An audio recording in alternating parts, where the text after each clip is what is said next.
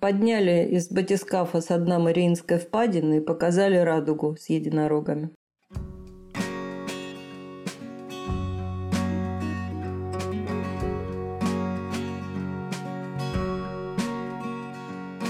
Всем привет!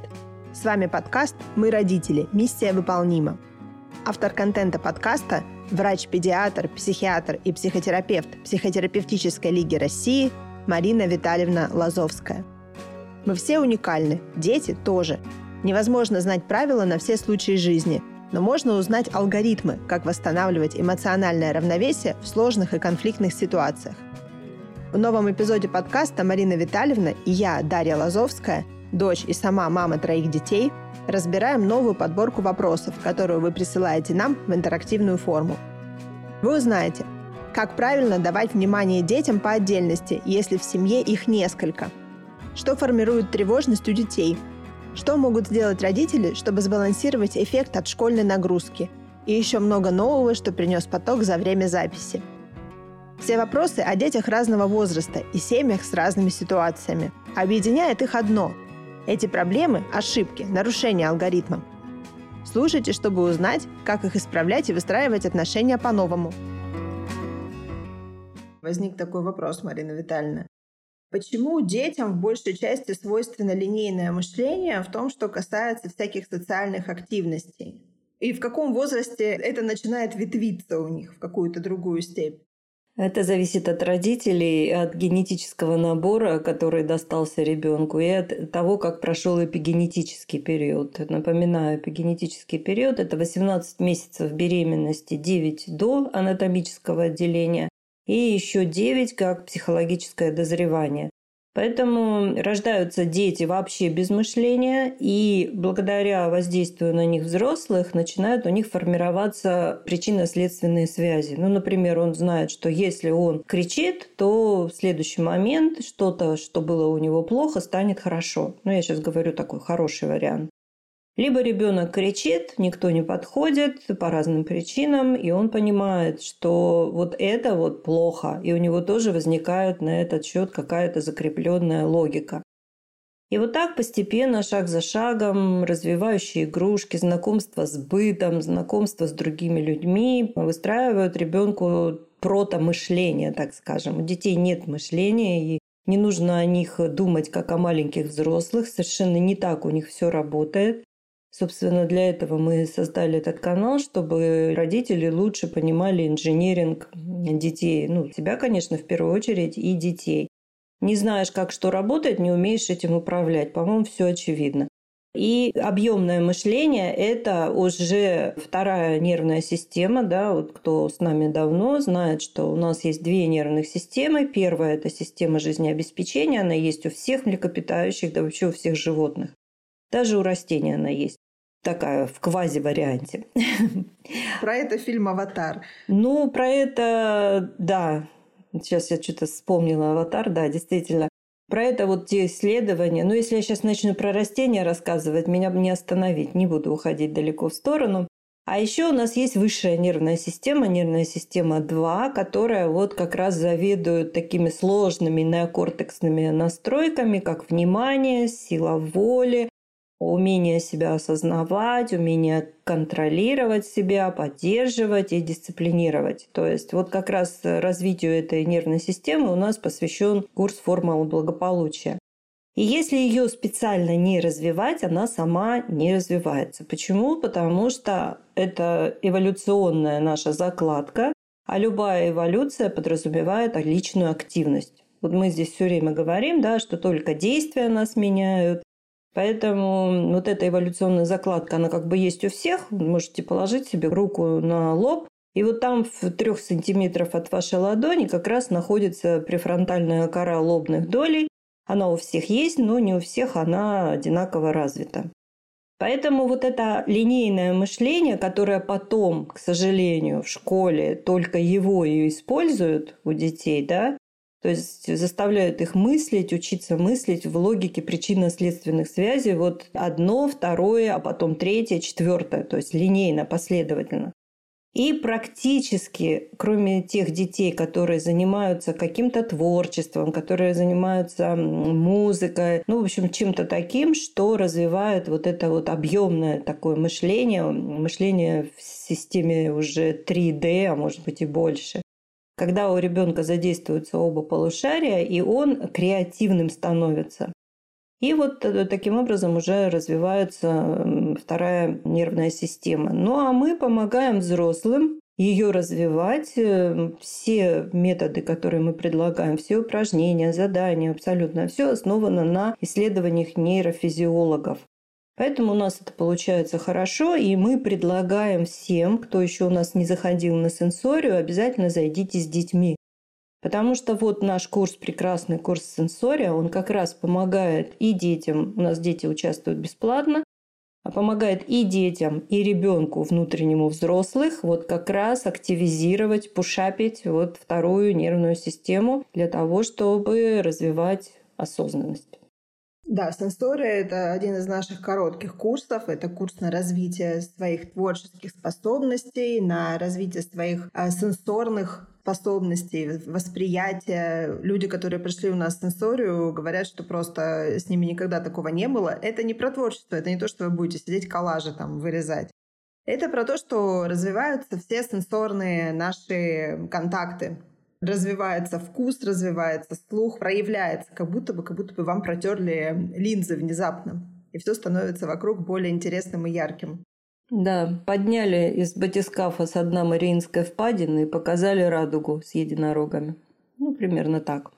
И еще плюс на сенсоре очень активно поддерживается иммунная система, потому что если мы хорошо ладим со своими сенсорными каналами, мы лучше воспринимаем себя и окружающий мир, мы меньше находимся в трансах, которые нас истощают кортизолом и дистрессом, и больше обращая внимание на реальность, на хорошее, мы таким образом поддерживаем, во всяком случае, не истощаем функции иммунитета.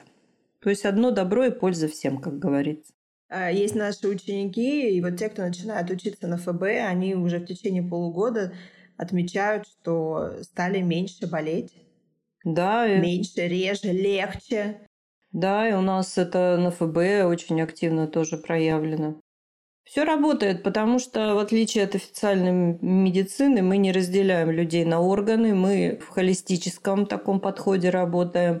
Все вместе работает, все в нас всегда работает вместе. И если знаешь инженерик свой внутренний хотя бы на базовом уровне, то как минимум не будешь причинять себе вреда, а это уже хорошо. Ну и, соответственно, это также транслируется детям, тем детям, которые у вас уже есть, которые у вас еще могут быть, даже взрослым. А про детей, которые еще могут быть, вот мне очень хочется это сказать, всегда хочу это сказать, что родители, которые до рождения детей проходят вот состояние апгрейда, такого тюнинга, то дети приглашаются в совершенно другую эпигенетическую историю. Осознанные родители, это у нас уже не только мои слова, это подтверждается нашими слушателями, что осознанное родительство – это уже совершенно другой вид родительства, и дети уже тоже другие, ну, особенно те, кто, у кого есть дети, рожденные до начала процесса трансформации мышления, они имеют возможность сравнить и говорят все одно и то же. Совершенно все по-другому, легче, спокойнее, радостней. И дети другие.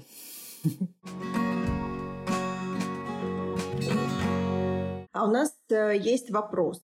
Как часто стоит разделять детей? Постоянно вместе, кроме школы, в разных классах. Вижу, когда идем вместе, то дети постоянно соперничают, ругаются, спорят. Думаю, выделять время для каждого ребенка иногда. Как это повлияет на ребенка? Если дети находятся в комфортной экологической ситуации в семье, под комфортной экологической ситуацией, я подразумеваю, что им дают достаточно внимания.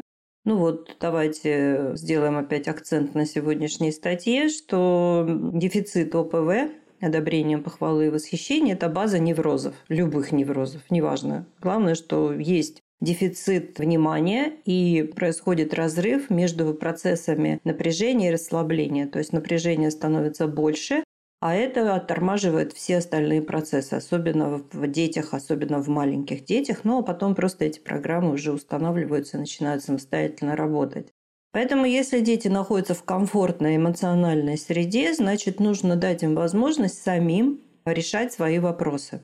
Ссорятся, спорят, ругаются. Если не доходит это до рукоприкладства, которое должно быть запрещено на уровне табу, то пускай так и будет. Ну, посмотрите фильмы о животных. Как живут э, там львята, какие-нибудь тигрята в прайде, как они живут. Они постоянно дерутся. А почему они это делают? Потому что они таким образом учатся взаимодействовать. Это игра, которая переходит в драку. Они таким образом учатся взаимодействовать, чтобы не причинять вред тем, кому не надо его причинять, и научиться защищать себя там, где противник сильнее или агрессивнее. Поэтому детям, сиблингам в одной семье нужно давать возможность выяснять отношения самим. Не надо туда лезть, пока они не пригласили родителей как арбитров. Они это делают. Мы на одном из подкастов уже рассказывали, как себя вести, чтобы не лишать детей опыта установления отношений и в то же время давать им правильную информацию, как решать спорные конфликтные ситуации. Это очень важно знать, особенно если у вас не один ребенок. Быть арбитром в отношениях детей важно. Дети должны знать, что есть некая сторона, которая рассудит любую проблему. Но это нужно делать правильно, технологично. Подчеркиваю, что не надо лишать детей опыта взаимодействия, но в то же время нужно им показывать правила бесконфликтного дипломатического взаимодействия. А разделять детей ну, знаете как, вот я представила, ну, у меня не было ни братьев, ни сестер, но я вот представила, да, что кстати, вот сегодня в одном из вопросов было, что подростка хотят в интернат отправить. Я не смогла там, честно говоря. Ой, мне, мне да, аж я не смогла. Стало. Я надеюсь, что просто человек, может быть, неправильно сформулировал вопрос. Я не знаю, но я тоже не совсем поняла, но ответила, как поняла. И я даже не смогла сдержать такую суровость, потому что ну, это просто бесчеловечно детей разделять, даже если это дети с одинаковыми соавторами, не говоря уже о том, что, то, как это описано в этом вопросе. Это травма исключенного. Это одна из самых тяжелых э, психологических травм, от которой без помощи профессионала человек не может восстановиться и жить жизнью, в которой для него есть место. Но представьте, да, вот всем может быть знакомая такая ситуация, что вы пришли в кинотеатр, у вас э, какой-то популярный фильм, вы поздно купили билеты, и у вас там билеты где-то сбоку или, ну, в общем, не некомфортные места. И вот вы видите, что в середине зала, в самых лучших рядах, есть место. И вы на него садитесь. Это не ваше место. И вот вы все время напряженно ждете, смотрите на каждого входящего в зал, уже фильм идет, а вы напряженно смотрите, вдруг это тот человек, который вас сейчас заставит уйти со своего места. Вот так примерно живут люди с травмой исключенного. Постоянно в страхе, постоянно в страхе вот этой неуместности, постоянно в тревоге, что меня в любой момент могут причинить какую-то боль, потому что я никто, и в этой жизни для меня нет места. Это очень серьезная вещь, поэтому я так сурово сказала, что если такой вариант будет сделан, то нужно сразу открывать депозитный счет на психотерапевта. Это действительно так. Фух, ну да, такой тяжелый вопрос. Вопрос тяжелый, но это правильный вопрос. И хорошо, что человек его задал, потому что ведь кажется, ведь наше эго, оно так нам выстраивает логику. И кажется, ну а что, ну вот некомфортно есть с нами. А вот там классный интернат, и в нем все хорошо. Пусть она туда едет, и с ней, у нее все будет хорошо, и у нас все будет хорошо. Наше эго – это великий иллюзионист. Ему верить, вот почему мы так все время говорим, идите учиться, или хотя бы смотрите сериал «Я и мое эго», учитесь растождествляться, потому что оно всегда стоит на страже, оно нас защищает, а защищает оно весьма экзотичными способами. Вот то, что сейчас происходит в мире, это тоже продукт эго, которое придумало какую-то историю, из-за которой сейчас происходит то, что происходит. Нужно очень хорошо понимать свое эго и не давать ему создавать вот такие вещи, от которых страдают другие. А для этого его нужно хотя бы учиться отделять от себя. Хотя бы первый шаг сделать. Но вот все-таки возвращаясь к вопросу, стоит ли выделять время отдельно для каждого ребенка?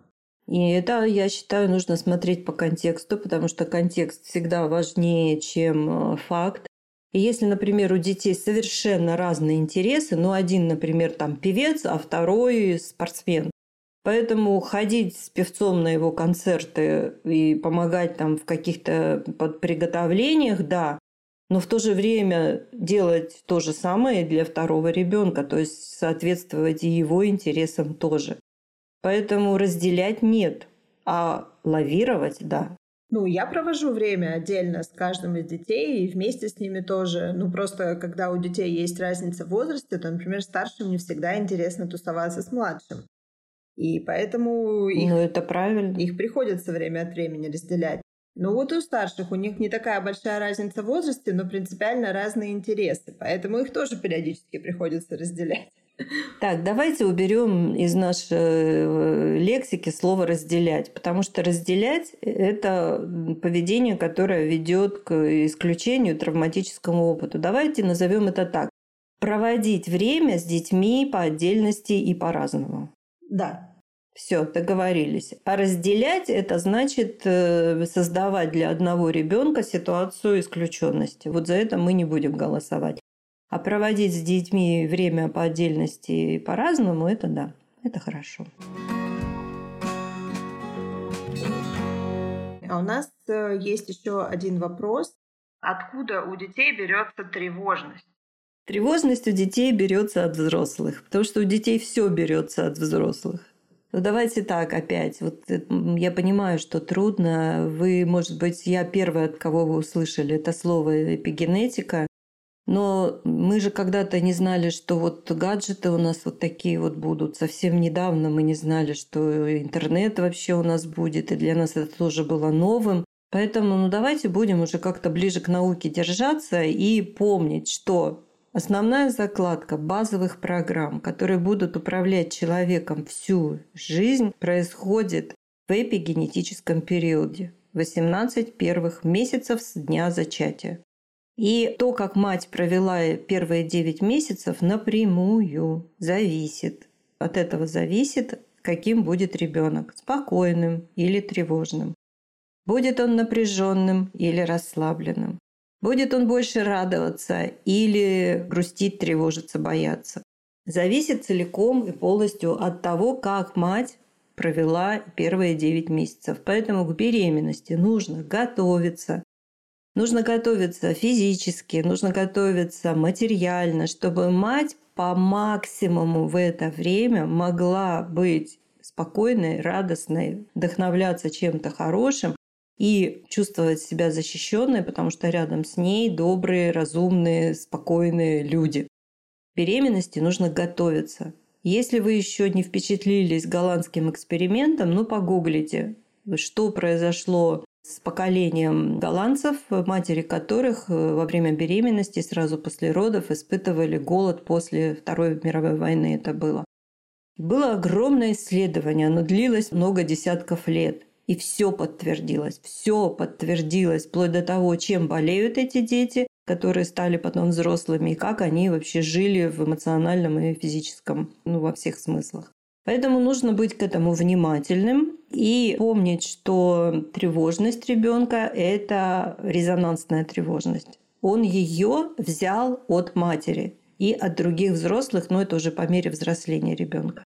Потому что он не имеет возможности другой, у него эмоциональный климат его, на который реагирует его тело, его психика, это то, что делают рядом с ним взрослые. Ну давайте опять такой пример. Если вы жили или живете рядом там с какой-то дорогой или железной дорогой, когда идет тяжелая техника, там автомобили, поезда, стекло звенит в том, что раньше называлось бабушкин сервант. Ну, звенит. Ну, понятно, все же физику как-то в школе проходили. Это резонанс. Точно так же ребенок находится эмоционально в контуре взрослых, и то, что происходит со взрослыми, он просто этим резонирует. А дальше, если у ребенка все больше и больше проявляются вот эти тревожные расстройства, а может быть, с возрастом у него уже какие-то признаки ОКР появляются, обсессивно-компульсивного расстройства, то с этим не нужно сидеть дома и прикладывать к этому подорожник. Нужно идти к врачу, специалисту, психиатру, психотерапевту, подчеркиваю, к врачу. Психологи в этом смысле могут уже, когда будет, э, скажем так, определено, что на самом деле с ребенком происходит, они могут уже оказывать такую сопровождающую помощь. И, конечно же, первое, что нужно сделать, это спросить себя, а где и как, и почему так много я тревожусь, чему я придаю сверхважность. Почему я допускаю в себе вот эти тревожные трансы о прошлом и будущем? Вот. И вы, если в комнате слишком светло и все слепнут, то, наверное, нужно лампочку поставить не такую яркую. И тогда у всех все будет хорошо. То есть, когда родители работают со своими эмоциями, у детей эмоции отлаживаются автоматически. Такая вот простая арифметика. Да, у нас тоже в каком-то из эпизодов подкаста мы говорили о том, что есть э, даже врачи-натуропаты, которые работают с ребенком только через мать что эта мать транслирует на ребенка большую часть его вопросов по здоровью. И работая через маму, они помогают ребенку как бы быстрее выправиться. То же самое происходит и с э, психологическими вопросами. Ну, естественно, опять же, потому что мы живем и как бы нам не внушали, что каждый орган лечится по отдельности, это неправильно, это не так. Поэтому если, ну я уже говорила, что я никогда отдельно не работаю с детьми, потому что что бы я ни сделала, ребенок вернется в ту среду, которая порождает его проблемы, и все настройки слетят. Смысла в этом никакого нет. Поэтому, если взрослые, вот наш канал чему посвящен, на первом месте стоит ребенок внутренний, субличность ребенок. И если взрослые работают над тем, чтобы его осознавать, поддерживать, давать ему необходимое, не причинять ему вреда, развивать, развлекать его, то этот же алгоритм синхронно и автоматически переносится на реальных биологических детей. Вот в чем смысл. Поэтому самопознание и самосоздание – это самая практичная вещь, и особенно сейчас, когда у нас просто расплывается картина мира каждый день. Формула благополучия или ФБ – это базовый курс школы самосоздания. Это метод развития эмоционального интеллекта, трансформации мышления и управления собой на основе современных научных исследований. За 8 месяцев обучения вы сможете изменить самовосприятие, получить навыки самоанализа, развить самоконтроль, самодисциплину и самоподдержку. Формула благополучия – это возможность получить обширные и практичные знания алгоритмов устройства человека и навыков психологии, то есть возможность стать самим себе психологами. Так, а у нас есть еще один вопрос. Нужно ли учить детей обязательно доводить начатое до конца? Прекрасный вопрос. Детей нужно учить тому, что, в принципе, нужно учиться. Почему вот я все время говорю, что нужно расторгнуть бета-альянс со школой? Потому что в школе детей заставляют, опять же, вот развивая только линейную логику мышления, их заставляют делать много лишнего, ненужного из того, что в принципе только занимает их время, силы, но не дает хороших результатов. Достаточно вот все мемов сколько вот перед первым сентября про эти ранцы первоклассников. Ну это же просто ужас. Даже в первом классе просто ребенок тащит на себе гору кирпичей, 80% из которых ему никогда не понадобятся и не принесут никакой пользы. И только 20% будут его развивать и переводить в развитие все время на повышение. Поэтому бета-альянс нужно расторгнуть и э, учить детей, в принципе, учиться. А как? Сказать ребенку, что ты будешь совершать ошибки, и это нормально, это абсолютно нормально. Ну давайте вспомним малышей, которые вот только учатся ходить. Это очень сложный процесс. Дети, которые учатся ходить, это совершенно уже другие дети у них настолько быстро меняется вся их физиология, гормональный, ну, в общем, он меняется весь практически, происходит такой мощнейший апгрейд. И вот представьте, да, что родители, вот он пошел, шлепнулся, пошел, шлепнулся, и родители бы сказали, встали так над ним, руки бы сложили, сказали, ну ты вообще у нас, по-моему, ни на что не способен, ты лузер, ты вот даже ходить не можешь научиться. Ну, никто же не делает так, нет. Меня, помню, потрясло, когда я училась еще в институте, меня потрясла информация, что дети, брошенные родителями, оставленные на попечение государства, им настолько мало уделяется внимания, что они ходить начинают к четырем годам. Самостоятельно учить, пробовать ходить только к четырем годам. Поэтому что делают родители с ребенком? Они его поощряют, они его поддерживают, они его хвалят, они ему аплодируют за каждый шаг. Но когда он шлепается, они смотрят на него ласковыми глазами и говорят, молодец, давай пробуй дальше. И вот этот опыт ошибок, он должен быть базовым таким опытом для любого обучения. Поэтому, когда ребенок начинает учиться, его нужно хвалить и поддерживать, когда он делает ошибки. И особенно ярко хвалить и поддерживать, когда он уже преодолел этот опыт ошибок и уже чему-то научился. Доводить ли дело до конца? Здесь очень важно понять такую вещь, что ребенок, у него открытое сознание. Вот пока ему в школе не заколотят в деревянный одинаковый для всех ящик это сознание, у детей открытое сознание. Их недаром называют чувствилище Бога. Они вот маленькие дети, они правополушарны. Еще раз напоминаю вам о нашей сенсории, которую я считаю просто всем детям нужно подарить в качестве такого хорошего эволюционного подарка. И когда ребенок интересуется чем-то, он хочет и это, и это, и это попробовать, надо давать ему такую возможность обязательно. Но он, например, попробовал, ему там понравилось делать оригами. Вот он их делает, делает, делает, уже вся квартира в оригами, замечательно, опыт получен, идем дальше, теряем интерес, начинаем что-то следующее. Но если ребенку покупать сразу дорогущие квиб... Так, это по-английски. По-русски как? Оборудование, да? Ну, то есть то, что будет ему помогать это делать. Там, например, он заинтересовался теннисом, ему покупают самую дорогую там ракетку, да кроссовки. Ну, в общем, родители уже себе нафантазировали, что это просто будущий олимпийский чемпион. Не надо этого делать, потому что он впечатлился кем-то, чем-то. Он потерял интерес, у вас осталась куча невостребованно дорогущего оборудования. Поэтому давать, пробовать – да, заставлять – нет.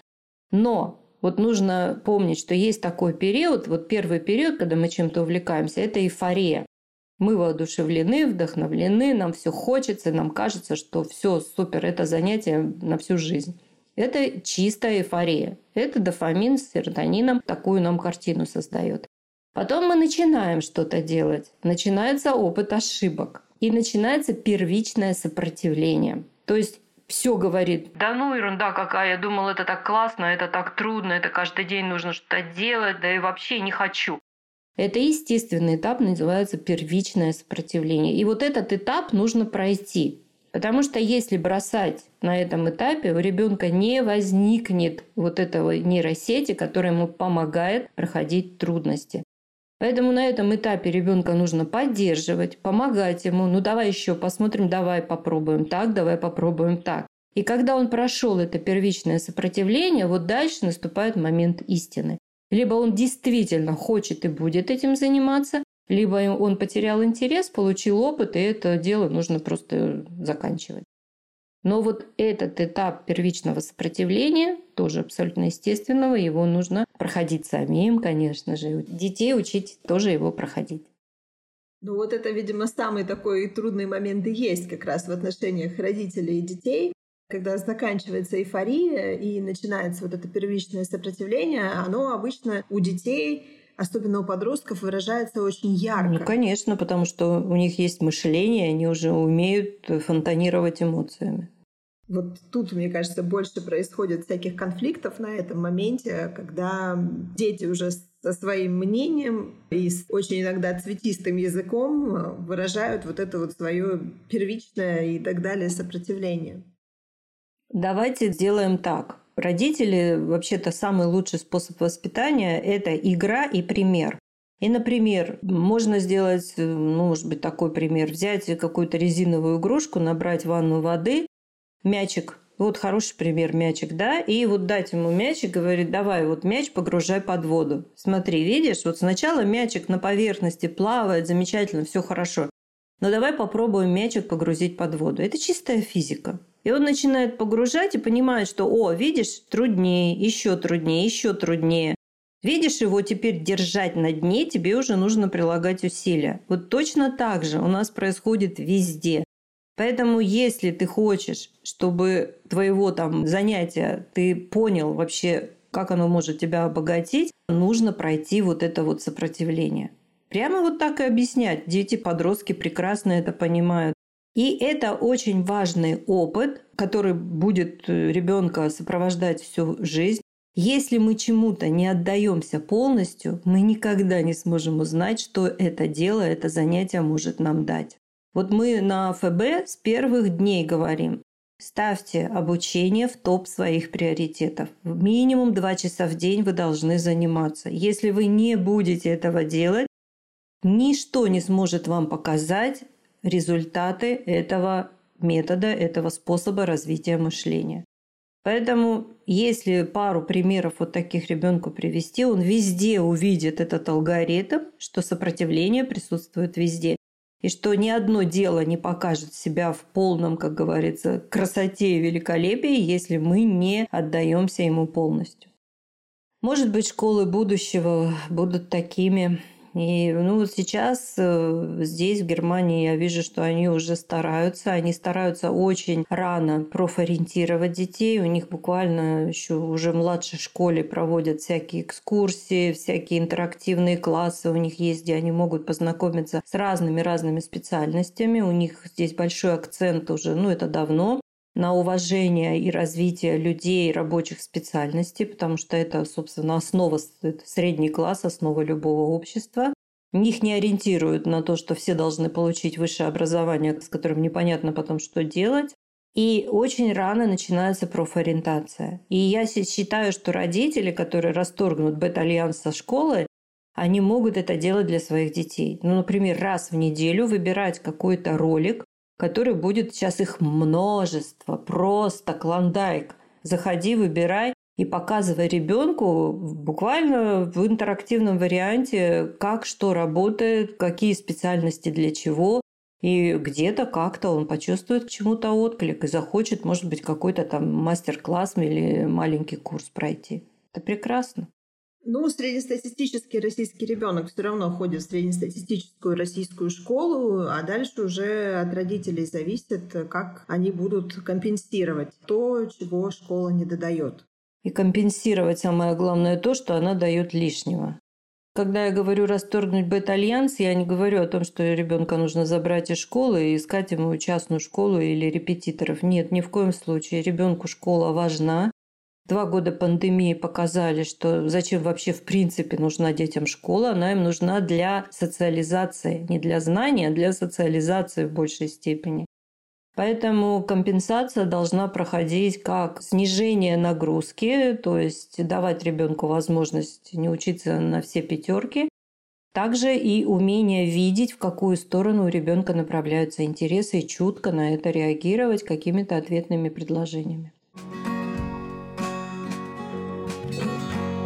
Дорогие друзья, Дарья, благодарю тебя за подготовку, за модерацию, за ведение. Дорогие друзья, благодарю вас за внимание. Благодаря вашим вопросам я тоже обогащаю свой профессиональный и личный опыт. Пожалуйста, родители, выдохните. Но правда, выдохните идите учиться. Потому что это самое лучшее, что можно сделать для себя и для своих детей. Научиться своему внутреннему инженерингу. Берегите себя и будьте здоровы. Всего вам самого хорошего. Благодарю вас за ответы, Марина Витальевна. Друзья, всем спасибо, что вы были сегодня с нами. До новых встреч в нашем телеграм-канале «Мы родители. Миссия выполнима», в нашем подкасте «Мы родители. Миссия выполнима» и в наших трансляциях. Всем всего доброго. Ставьте нам звезды и сердечки, пишите комментарии, делитесь с друзьями и знакомыми. Читайте статьи с ответами на ваши вопросы прошлых недель в телеграм-канале «Мы родители. Миссия выполнима». Каналы подкаст не дублируют, а дополняют друг друга. Активная ссылка в описании этого выпуска.